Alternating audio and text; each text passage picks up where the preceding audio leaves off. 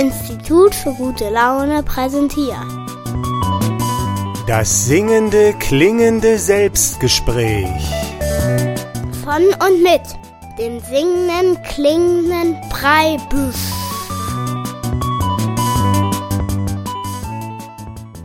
Grüß dich, hier ist der Preiwisch zum Selbstgespräch, heute mit dem Namen Oma wird 98 Jahre alt.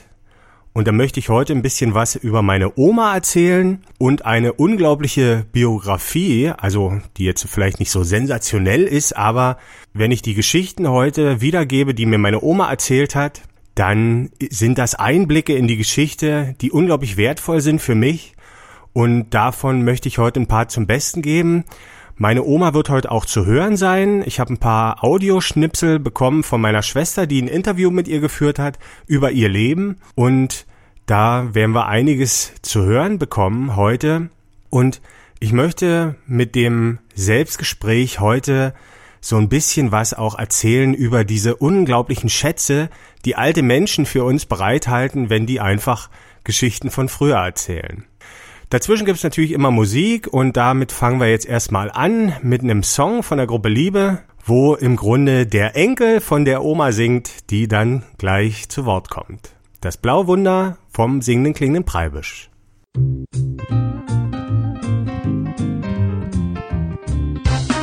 An einem Frühlingstag zeigst du mir deine Stadt, was Dresden hier und da so sehenswert es hat. Doch unter all den Monumenten in deinem bunten Sommerkleid bist du für mich die größte Sehenswürdigkeit. Oh doch, ich schau mir auch ganz gern den Zwinger an, den der August bauen ließ, der mit der Kaiser werden kann.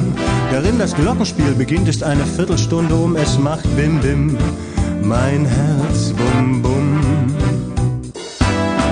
Die Frauenkirche und das Schloss sind natürlich interessant. In ihrem Schatten hielt ich ach so gerne deine Hand. Unter dem Kirchgang hast du mich mit einem einzigen Blick besiegt. Und ich fühle mich wie der goldene Engel, der da oben über der Zitronenpresse fliegt. An den Elbwiesen vorbei geht es dann zum Rosengarten. Dein roter Mund im Rosenmeer. Oh, ich kann es kaum erwarten, dich zu küssen. Aber dann beim blauen Bunde, da bin ich doch verwirrt hat sich der Anstreicher denn hier in der Farbenwahl geirrt? Oder kann es sein, dass wir hier auf der falschen Brücke sind?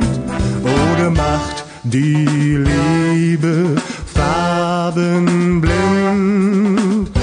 Das blaue Wunder leuchtet im April so grün, dass ich mich wundere und Frage wissen will.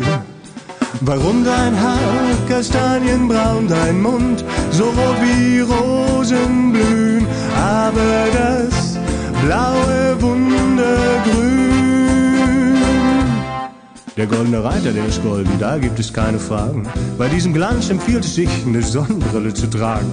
Die alte Frauenkirche war mal schwarz und später hat man sie vermisst. Gut, dass sie heute wieder neu und Sandsteinfarben ist. Aber diese eine Brücke da, oh, ich sehe es doch genau. Die hat den falschen Namen, das ist doch grün, das ist kein Blau. Das blaue Wunder leuchtet im April so grün, dass ich mich wundere und Frage wissen will. Warum dein Haar kastanienbraun, dein Mund so rot wie Rosen blühen, aber das blaue Wundergrün. Doch dann legst du mir einfach deinen Finger auf den Mund und als wir uns dann küssen, da dämmert mir der Grund, die Nacht, die darauf folgte, was für eine Frau. Erst als es dunkel war, erlebten wir das Wunderblau.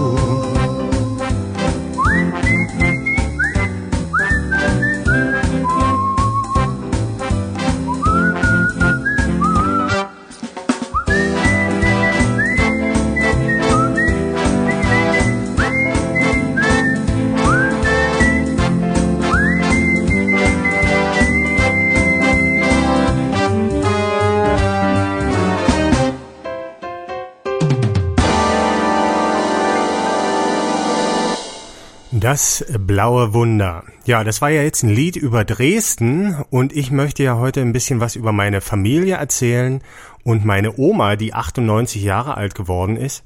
Und da will ich aber nicht was aus Dresden erzählen, denn meine Familie stammt ursprünglich, also mütterlicherseits, aus der Ecke so Dreppgau, Altdöbern. Also das ist so, wenn man von Dresden nach Cottbus fährt, da ist das da auf dem Weg. Also ich werde heute keine Dresdner Geschichten erzählen aus den letzten 100 Jahren können von meiner Oma, sondern ein bisschen anders, wobei die Oma auch erzählt hat, dass sie 45 Dresden brennen hat sehen, also von Dreppgau aus war der Lichtschein zu sehen. Aber es gibt andere Geschichten dann aus der Region heute. Und damit du gleich mal so einen Eindruck kriegst von meiner Oma, über die ich heute erzählen möchte, will ich sie gleich mal zu Wort kommen lassen in einem Interview, das meine Schwester, wie gesagt, mit ihr geführt hat. Und da stellt meine Schwester ihr so Fragen über ihr Leben. Meine Oma ist ja 1920 geboren. Also man kann sagen, sie ist die letzten 100 Jahre dabei gewesen. Vielleicht hat sie die ersten sieben, acht Jahre nicht so mitbekommen. Aber dann schon und die ist mit 98 immer noch klar, wohnt alleine und hat so eine Pflegehilfe, die ihr so ein bisschen hilft, aber kommt eigentlich alleine klar, kocht ihr Essen selbst, macht die Wohnung selber sauber und ist noch fit eigentlich mit 98, vor allem geistig. Also wir erleben das immer bei unseren Familienfeiern. Oma kann stundenlange Gedichte erzählen. Also irgendwie haben die früher viel mehr Gedichte gekannt und Lieder und die kann so Weihnachtsgedichte aufsagen, die dauern vier Minuten und ist schon erstaunlich, wie man sich das alles merken kann. Und Oma hat auch so ein bisschen ein schauspielerisches Talent, das vorzuführen. Und die Enkel und Urenkel staunen da immer, was da losgeht.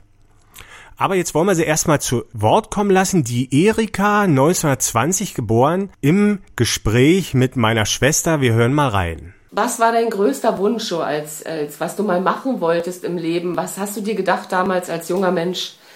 Ja, also gedacht, ich habe mir eigentlich gar nichts gedacht und auch nichts erhoffen können, weil ich wusste, dass ich nie was lernen werde, weil wir kein Geld hatten. Mhm. Meine drei Brüder haben alle einen Beruf gelernt, aber ich als Mädchen nichts. Mhm. Nicht? Und da wurde gesagt, du bist immer in Stellung gegangen, gehst in Stellung, na bitte. Mhm. So, und das war alles. Und das waren die 20 Mark, die ich verdient habe, das war alles. Mhm. Bis zu meinem, bis zu meiner, bis, ich, bis der Krieg kam. Ja. Aber dein Wunsch war, eigentlich? Ein Wunsch, naja, ich war ja musikalisch, war ich ja begabt. Ich, ich hätte eben, was weiß ich gerne, wollte Klavier spielen auf alle Fälle. Das wollte ich auf alle Fälle eben. Zu meinem, ich konnte ja Geige spielen. Ich habe ja schon mit acht Jahren gelernt, nicht? Aber ich kann dir gar nicht mal sagen, ob ich mir wirklich einen Wunsch hatte, weil mir das eigentlich, tja, ich wusste genau, es ging nicht, es geht nicht. Hm, ich weiß. Und also du glaubst nicht, wie ich das erste Mal in Fürstenwalde war und angefangen habe, da als Telefonistin zu arbeiten. Da habe ich das erste Mal in meinem Leben Freude an der Arbeit empfunden. Ich war so glücklich, ich habe das so gern gemacht. Und, und dann war ich das erste Mal mit jungen Mädchen zusammen. Ich war ja nie mit jemandem zusammen. Wie alt warst du da? Was? Wie alt warst du da? Na, na, 25, na 22. Mhm. Nach dem Tode von, von meinem Mann bin ich nach Fürstenwalde gegangen. Nicht wahr? Das war 42. Und da waren wir immer mit acht Mädchen in einem Zimmer. Nicht? Und alle haben gelacht und Spaß gehabt. Und ich war immer da, habe immer so eine Plampe gezogen. Nicht? So. Ja, ja, klar. Ne? Das kannte ich doch gar nicht. Und dann hat mir das erstmal gefallen. Da habe ich gerne, gerne gearbeitet. Also wirklich. Naja. Ja, und dann war noch der Krieg da, da du ja dann. Mhm. Ja, soweit das Interview. Erstmal nochmal danke meiner Schwester Kerstin Stephan, die mir das zur Verfügung gestellt hat. Das wird es wahrscheinlich auch irgendwann mal als Video geben. Sie hat das vor, auch ins Netz zu stellen. Falls das mal dazu kommt, werde ich das natürlich unter diesem Podcast verlinken. Und ich möchte noch ein bisschen jetzt einordnen, was meine Oma da erzählt hat, weil ich habe natürlich noch mehr Gespräche mit meiner Oma geführt und kann das so ein bisschen wiedergeben.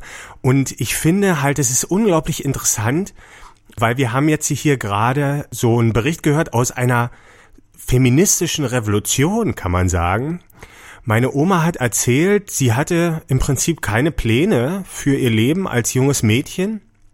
denn für sie war klar, dass sie in Stellung geht. Ne? Und Stellung heißt, bei Adel oder, oder irgendwelchen Bauern zur gnädigen Frau und da das, das Zimmermädchen werden oder auf die Kinder aufpassen oder eine Magd oder sowas. Und das war im Prinzip der berufliche Werdegang damals, von dem man halt als junges Mädchen träumen konnte. Da war nicht viel möglich.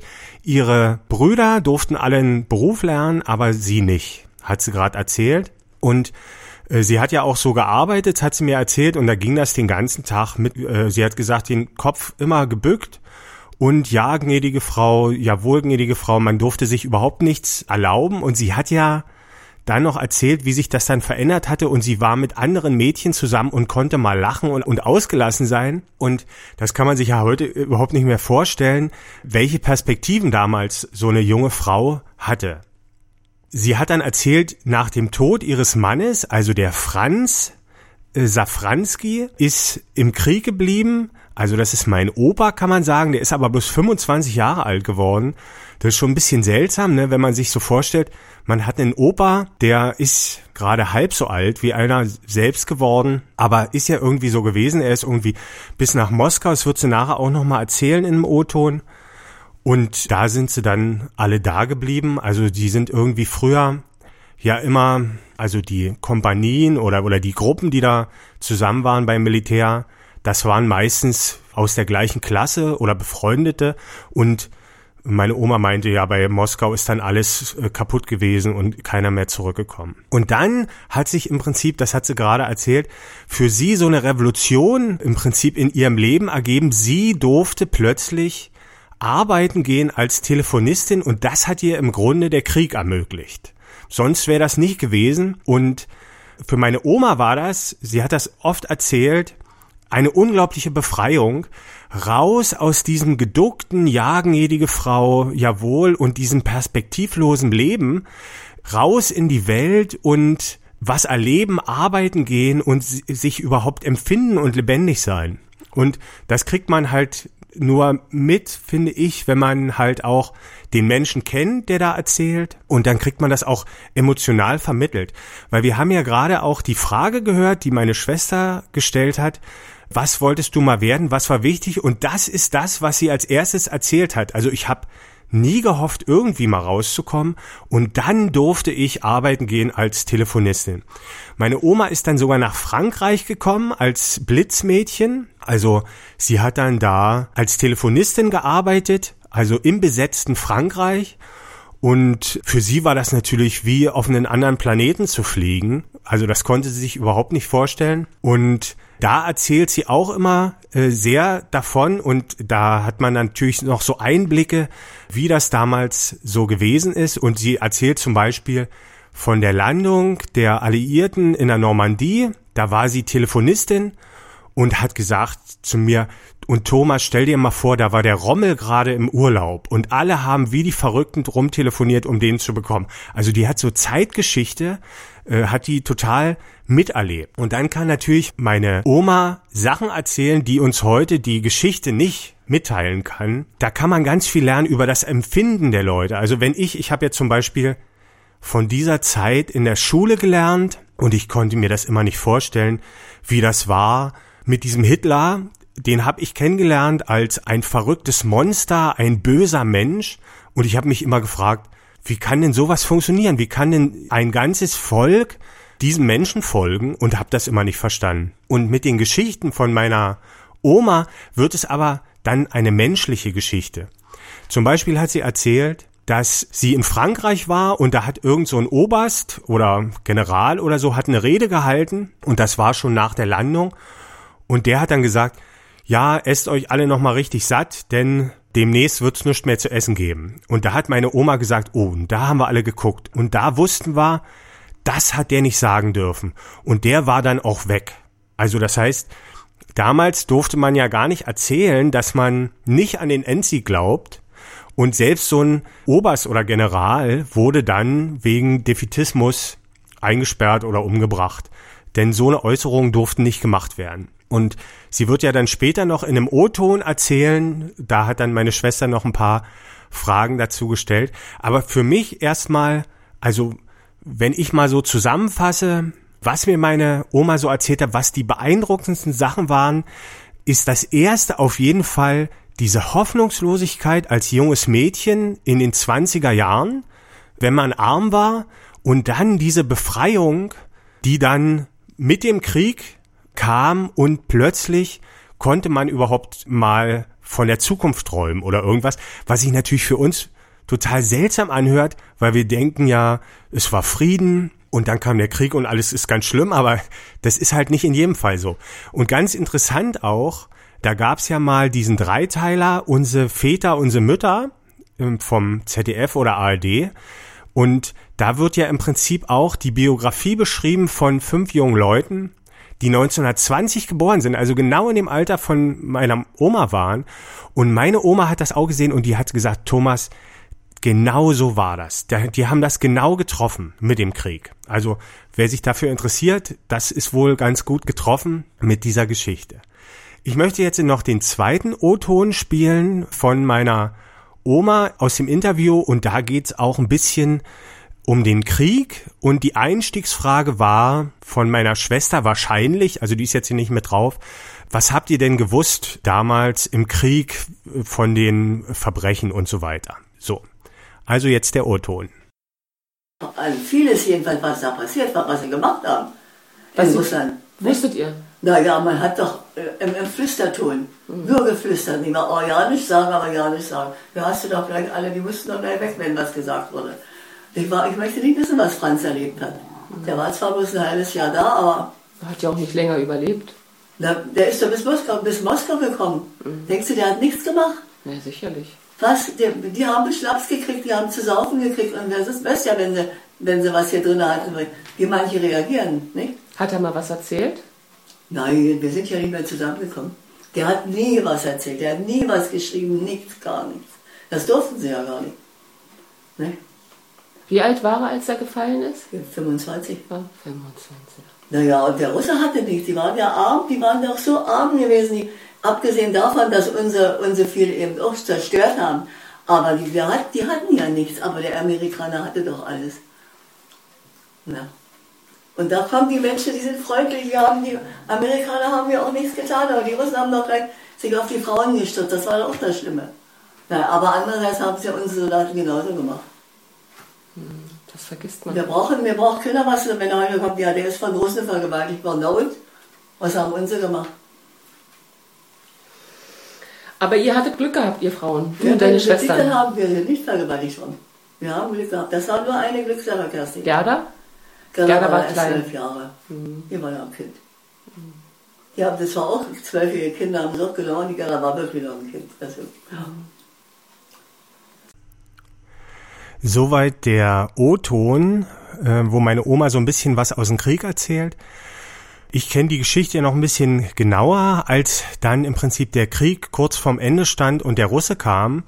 Und meine Oma hat mir das erzählt. Also sowas nachzuvollziehen ist unglaublich, denn sie hat davon erzählt, also man durfte bis kurz vorher überhaupt nicht die Idee daran haben, also laut, dass irgendwie der Krieg verloren kommt und der Russe in Deutschland einmarschiert und deshalb konnte sich auch niemand so richtig darauf vorbereiten, was dann passiert. Und plötzlich hat sich das alles geändert und es hieß, der Russe kommt. So, was nun? Niemand hat so richtig darüber nachgedacht. Es gab auch keine Tipps aus dem Rundfunk oder so, was jetzt zu tun wäre. Und sie sind mit einer kleinen Gruppe aufgebrochen und haben sich im Wald versteckt. Und auf dem halben Weg sind sie aber dann wieder umgekehrt. Ich weiß auch nicht ganz genau warum, aber jedenfalls war das eine ganz kopflose, konfuse Aktion und sind dann zurückgekommen nach Dreppgau und sie hat mir das erzählt, wie sie dann die Dorfstraße da lang gehen und die hatten so ein ganz, ganz kleines, mickriges Haus zwischen den anderen Häusern und sie hat mir erzählt, sie kommt da die Straße lang und alles brennt. Also alles wurde angesteckt und sie kommen um die Ecke und sehen, dass ihr Haus nicht brennt. Also ein Riesenglück hat sie das auch erzählt und die hatten dann sogar noch ein Huhn, das war dann Gold wert, denn daraus konnte dann das ganze Dorf die nächsten Hühner züchten. Also es war ein Riesenschatz. Es wurde ja alles geplündert, war ja alles weg, das ganze Vieh und so. Und meine Oma hat sowieso, die ganze Familie von ihr ist eine unglaubliche Glückspilzfamilie.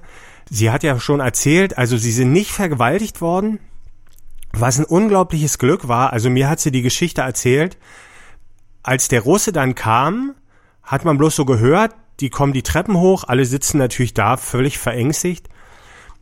Und der Russe hat immer zuerst Uri Uri gesagt, also der wollte die Uhren haben, ne, die haben die Uhren eingesammelt. Und dann wurde sie wohl oder die Schwester auch angesprochen, Frau mitkommen. So. Und da hat meine Oma äh, mir erzählt, wie die gezeigt haben, dem Russen, dass die gerade ihre Tage haben.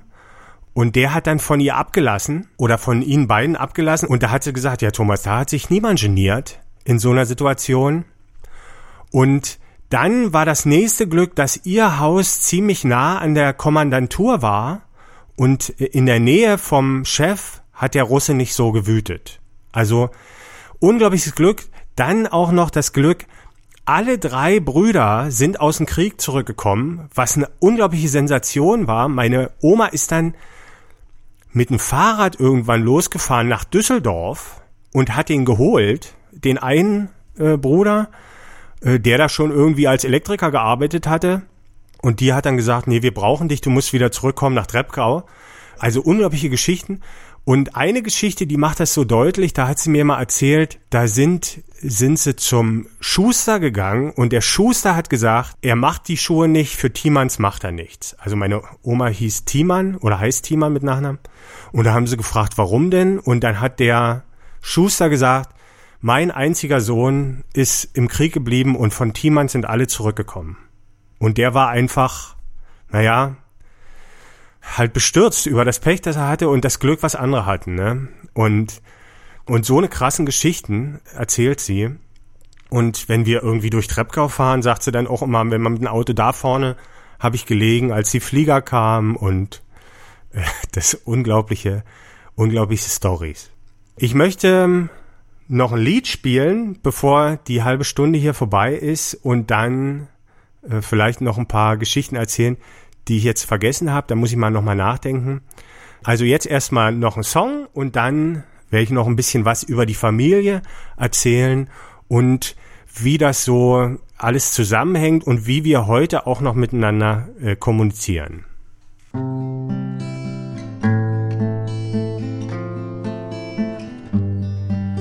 wie gern ich dich heimlich betrachte, denn du siehst mich hier nicht stehen.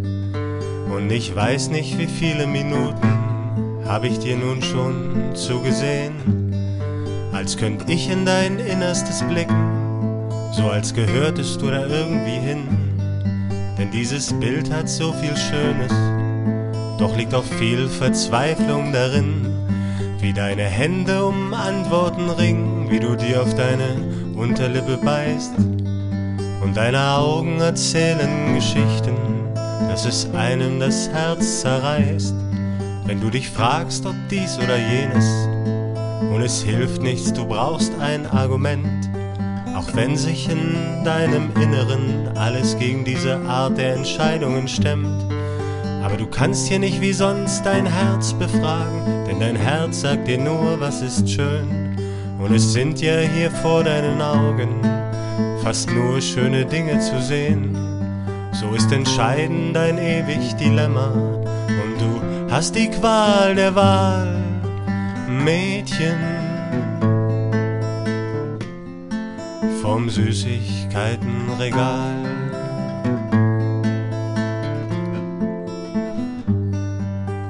Mädchen. Süßigkeitenregal.